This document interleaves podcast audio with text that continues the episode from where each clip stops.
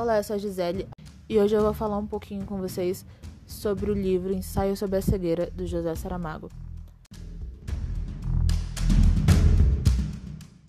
Dando uma breve resumida só pra gente entender o contexto, tudo começa com um homem que está em um carro esperando o sinal verde abrir para que ele possa ir para sua casa, até que uma nuvem branca metaforicamente cobre os olhos dele e ele fica cego.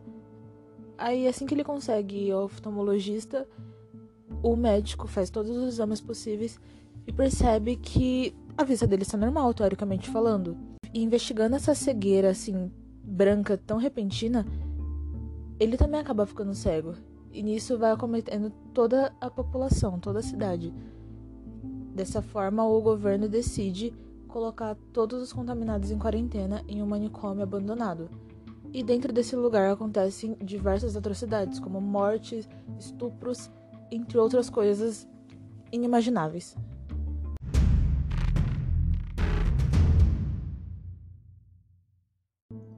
Uma das principais características desse livro é que o Saramago ele não dá nome aos seus personagens, ele identifica eles pelos pontos mais essenciais. E os principais personagens são o primeiro cego, foi o primeiro indivíduo acometido pela cegueira, o médico, que é um oftalmologista, a mulher do médico, que é a principal de todas, a personagem mais relevante de todo o romance, porque ela é a única que enxerga. O velho da venda preta, a rapariga dos óculos escuros, é uma prostituta de luxo, e o rapazinho estrábico, que sem mãe foi levado para o manicômio.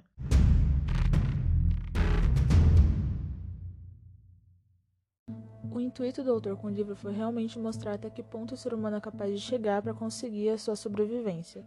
Mas também em trechos específicos do livro, ele faz uma crítica ao capitalismo, onde quem vê é quem percebe a crueldade do capitalismo e não aceita viver nesse mundo sem esperança. Já os cegos transformam-se, virando-se uns contra os outros, acabando por mostrar as faces mais sombrias do ser humano.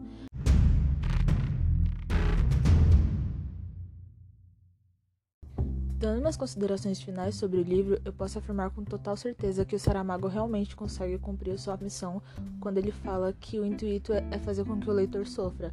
Porque no livro, o leitor se coloca na pele de cada personagem e pode ver o quão terrível está em um mundo mergulhado nessa cegueira branca, visto que ela é descrita no livro como um mar de leite. A obra também retrata o egoísmo do ser humano e a sua capacidade de ferir outras pessoas e exigir vários tipos de valores, de favores em troca de supostos atos de generosidade.